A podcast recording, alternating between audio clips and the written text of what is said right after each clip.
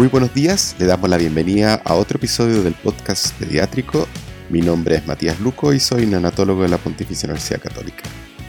Hoy hablaremos sobre cómo ayudar a los niños y familias que están pasando por un proceso de divorcio, que se caracteriza por un antes y un después dentro de la historia familiar y personal de nuestros niños. Para ayudarnos en este tema particular, hoy nos va a acompañar Francisca Wormal, psicóloga clínica de la Pontificia Universidad Católica y perteneciente al Centro Metáfora, y que se ha especializado en temas de duelo y que estoy seguro nos ayudará a enfrentarnos de mejor forma en estos escenarios como pediatra. Muchísimas gracias Francisca por acompañarnos nuevamente eh, hoy día con este tema tan interesante. Muchas gracias a ti Matías por la posibilidad de hablar de nuestros niños. Bien, pues primero para partir, eh, me gustaría saber si nos puedes eh, ayudar con algunas claves que, que, el pediatra pueda tener para preguntar y pesquisar sobre problemas familiares. De repente es difícil para nosotros que nos vamos tan enfocados en lo que son eh, los mocos, el desarrollo neurológico, el crecimiento, y de repente puede salir fuera de contexto al preguntar sobre cómo está la situación familiar y poder saber cómo, cuál todo el derecho que tiene el pediatra a meterse en situaciones del ámbito privado y incumbirse en ese tipo de temas que a veces pueden ser difíciles. Eh, no sé si nos puede ayudar a saber cómo hacerlo. Sí, que es interesante como el, el, punto que ofreces, porque efectivamente los pediatras tienen un rol muy clave en las familias, ¿no? Los pediatras son un poco los médicos de cabecera al final de una familia entera y también son los testigos de la historia familiar, de una manera, como dices tú, de un rol distinto, pero, pero son testigos de, cómo estos niños han ido creciendo y cómo los padres han ido cambiando también en sus roles. ¿no? Yo creo que los pediatras, más que como el derecho de hacerlo, siento que tienen la posibilidad, ¿cierto?, de preguntar y de ofrecer una guía a esta familia. Yo creo que sobre todo en, como en dos como ámbitos, en dos situaciones. Tal vez la primera es cuando el papá o la mamá pregunta directamente o uno lo ve crecientemente afectado. ¿sí?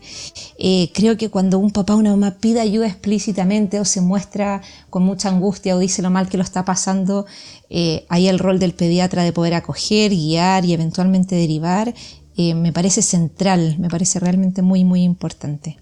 Y creo que también cuando un papá, por ejemplo, o una mamá refiere que el niño está con problemas de sueño o está con problemas de alimentación, que tal vez algo, alguna de las preguntas más frecuentes, ¿no? O que ha vuelto a hacerse pipí, por ejemplo, en las noches, creo que ofrece la posibilidad de entrar a preguntar un poco más sobre los aspectos emocionales, que efectivamente van un poquito de la mano de la vida, comillas, privada de esa familia pero, pero también vuelvo sobre el rol privilegiado que el pediatra tiene para ayudar a esta familia en un momento oportuno que muchas veces es anterior a que consulten a psicólogo o a psiquiatra por alguna dificultad.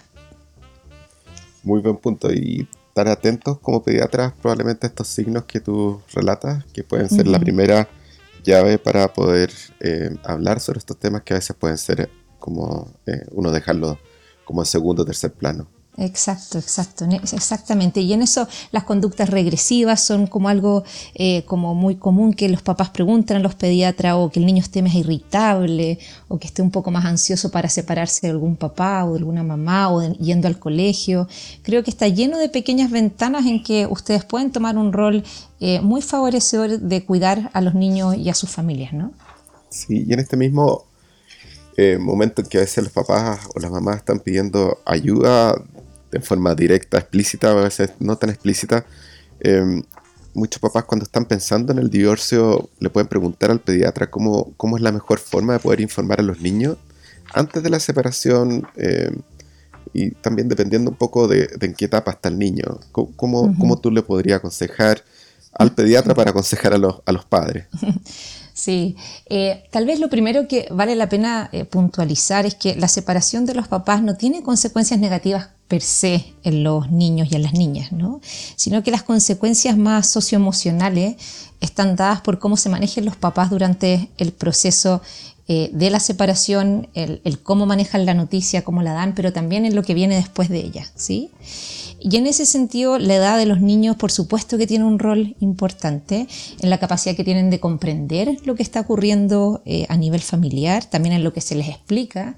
Eh, y también en la capacidad de autorregularse, ¿no? de manejar sus propias emociones y lograr adaptarse a lo que bien decías tú al inicio, que es este antes y después, ¿no? esta ruptura un poco en, eh, en su historia biográfica que, los niños eh, como sienten y pesquisan. ¿sí? Yo creo que, mira, como en términos globales, em, claro, cuando los niños son muy chiquititos y todavía son lactantes, las dificultades en la línea de la alimentación y del sueño es lo más común que uno observa como, como alteraciones. ¿sí? Pero también cuando van creciendo preescolares o, escolares más chiquititos, eh, suelen presentar dificultades conductuales eh, suelen ir más en la línea de la irritabilidad. Eh, y ya un poquito después, llamemos en, en, etapa escolar, el ámbito social suele verse como más afectado. ¿sí? Los adolescentes suelen ir más en la línea de, irse hacia adentro, de desmotivarse, en fin, o de conductas un poco más de riesgo. Pero si vuelvo sobre lo que me decías en cuanto a cómo informar, eh, yo creo que tomando en consideración esto que pueden ser los cambios de los niños, de cómo se pueden mostrar, eh, hay bastante consenso en que es importante informarle a todos los niños en un lenguaje simple y claro lo que va a ocurrir, ¿cierto? Eh, a veces uno puede pensar que un niño muy pequeño que todavía no habla bien, de alguna manera no entiende lo suficiente como para que un papá o una mamá tenga que explicarle pero los consejos más técnicos eh, dicen que incluso a los niños desde muy chiquititos, desde el año, los dos años, es importante aún así que los padres le puedan explicar que la separación eh, entre ellos va a ocurrir y que ellos siempre lo van a seguir queriendo, no obstante los cambios que se avecinan. ¿sí? Después, mm, tal vez algo importante también es de reforzar esto que, eh, que ojalá los papás estén juntos para informarle a los niños esto refuerza la idea de que ellos van a seguir siendo padres aunque ya no sean parejas, ¿sí? Es como exponer en el centro las necesidades de los niños por sobre las disputas conyugales. Y algo que, que uno observa eh, en los chiquititos y no tan chiquititos también eh, es que se sienten fácilmente culpables de la separación de los papás, como una necesidad o una búsqueda de cómo me explico esto que está pasando. Entonces para ellos lo más natural es autoatribuirlo eh, y, pensar que hay algo de ellos que tiene que ver con esto que están viviendo. Entonces explicitar a los niños que esto no es culpa de ellos eh, puede ser también de, de enorme ayuda. ¿sí? Y diría que finalmente Em, no hay que nunca olvidar que los niños tienen un pensamiento que va en desarrollo y por tanto eh, hay toda una etapa de pensamiento bastante concreto en que por tanto los padres tienen que tomar ciertos elementos de la realidad para entregar la noticia, de manera que los niños puedan como comprenderla y significarla mejor. Por ejemplo, eh, tú no, ustedes niños nos han visto pelear este último tiempo, o si no han habido peleas que sean tan explícitas, ustedes nos han visto más tenso, ustedes nos han visto sin hablar, etc. Es tomar ciertos elementos de la realidad de la experiencia de los niños para desde ahí entonces poder ir estableciendo la asociación con esta nueva verdad que se está instalando en la situación familiar. Muy buenos puntos, muchas gracias Francisca. Una, otro, otra realidad que a veces nosotros como pediatras nos hemos enfrentado que los niños que están con necesidades especiales son un grupo en el cual estadísticamente deberíamos estar más perceptivos ya que se encuentran en un mayor riesgo de encontrarse en una situación mm. de, que puedan enfrentarse a, lo que es el divorcio. Mm. Eh, ¿Podemos nosotros como, como, pediatras tener un rol en prevenir estas situaciones en grupos que son mm. de más riesgo como este tipo de niños, otras situaciones por historia o por otras razones que podamos ver que, que, puedan estar en más riesgo de presentar este, mm. esta situación? Sí, mi respuesta ahí sería de todas maneras.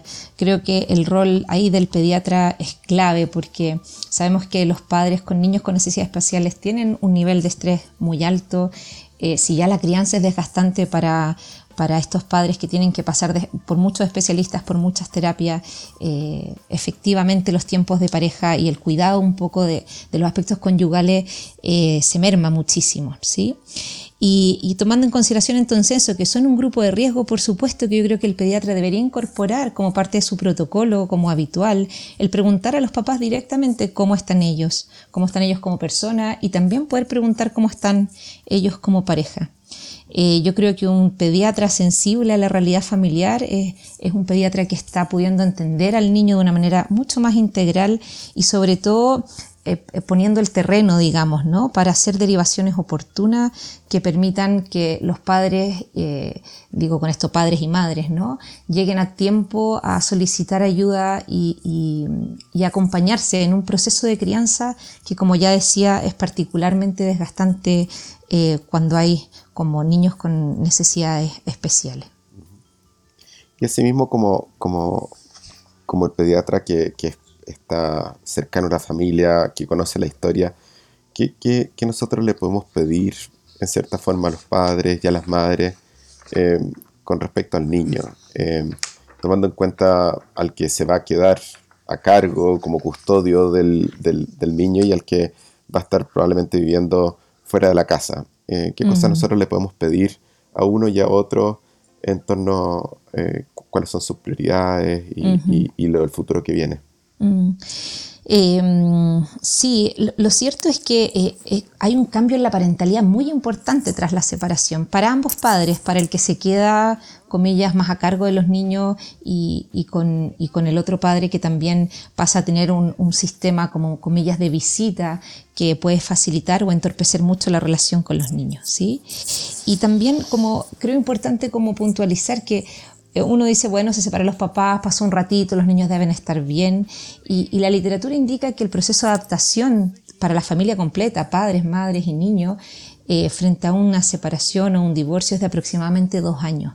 Entonces, cuando uno como abre como un abanico así de grande en términos de tiempo, eh, por supuesto que es súper importante que ustedes como pediatras puedan reforzar lo que es importante que ellos no olviden, ¿no? Em, si yo pudiera como aconsejar en esa línea, yo creo que bueno, la primera sería como no perder la relación los niños van a estar muy alerta a que los padres eh, mantengan una relación con ellos cercana, eh, afectivamente rica, ¿cierto? Que cumplan con lo que les prometen, si van a venir el papá a buscarlos para llevarlo un día a tal hora, que cumpla con ese día, que cumpla con esa hora, porque son los pequeños gestos que van a estar em, alimentando la sensación en el niño y la afectividad del niño en relación a mi papá o mi mamá, a pesar de todo, me siguen queriendo, ¿sí? Em, creo que otro punto es evitar acarrear mayores pérdidas de las que ya están teniendo, ¿sí? Ya han perdido un poquito la noción o, la idea que tenían de, cómo estaba siendo su vida hasta ese entonces. Y ojalá no tengan además que enfrentar cambios de casa, cambios de colegio, eh, que puedan seguir viendo a las familias y a los abuelos de ambos lados, ¿sí? Que, que no hayan otros duelos asociados a este que está siendo un duelo significativo mm. en la vida de ellos, ¿sí? Y en esa línea, ojalá también eh, que las celebraciones puedan seguir siendo en conjunto, que los padres, aunque yo sé que es difícil, sobre todo cuando hay divorcios difíciles y hay muchos conflictos económicos o hay historias de, infidelidad que hacen que sea como mucho más complejo el proceso de separación, pero que a pesar de eso se ponga en el centro lo que el niño necesita y entonces para los cumpleaños o para eventos como primeras comuniones u otros, los padres puedan estar juntos eh, como anteponiendo como el bien del niño por sobre sus conflictos, ¿sí?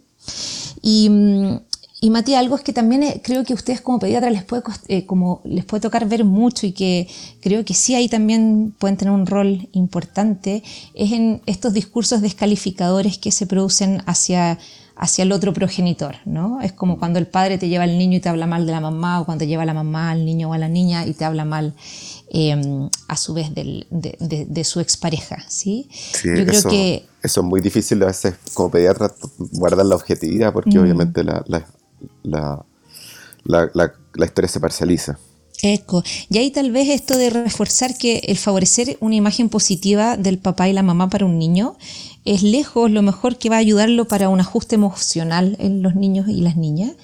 Y otra cosa que creo que es un movimiento estratégico que siento que los pediatras pueden como darse permiso de hacer, es que cuando uno observa a un padre que está como, eh, digamos, alienando un poco al niño, llevándolo a, lograr una imagen como muy negativa de uno de sus progenitores, yo creo que uno también puede eh, eh, pedir a ese papá o esa mamá hablar cinco minutitos a solas y donde puede como explicitar esto y ponerlo desde el punto de vista de cómo lo que el niño necesita es esto, ¿no? Mantener una imagen de su padre y su madre más allá de los conflictos lo mejor posible, ¿no?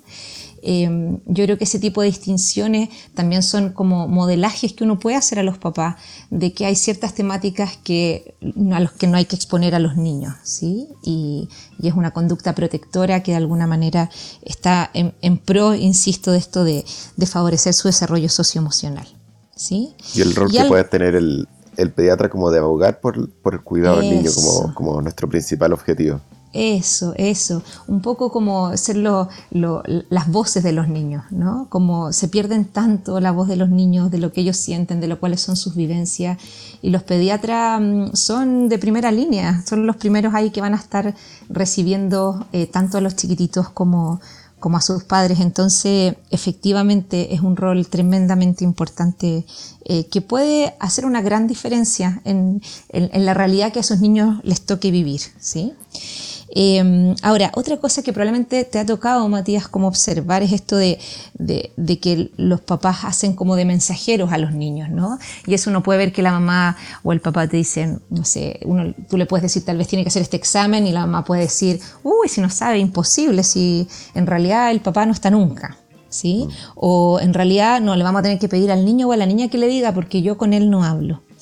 Eh, evitar poner a los niños en rol de mediador entre sus papás, eh, no serlos de mensajeros, ni, llevarlos a esta situación de conflicto de lealtad, eh, creo que es algo tremendamente importante que los pediatras también pueden explicitar. ¿no? yo creo que no hay que perder la oportunidad en eso, del rol que cumplen en un momento tan crucial ¿sí? para la vida de los niños. Muy buenos puntos. ¿Y cuáles serían las claves para que entreguemos a los padres y nosotros mismos también estemos pesquisando para detectar conductas que sean más patológicas en, intensidad o duración que requieran ayuda de especialista. Uno, uno, asume que los niños van a estar más tristes, van a tener algunos problemas, pero, pero cuando hay una raya que, que uno cree que, que, tener claves para sean banderas rojas que nos permitan pedir ayuda. Em, sí, yo creo, que, yo creo que la intensidad de un síntoma siempre nos habla, ¿sí? Como, por ejemplo, una cosa es que un niño tenga problemas para dormir, otra cosa es que un niño esté con insomnio y no logre conciliar el sueño nunca, ¿sí?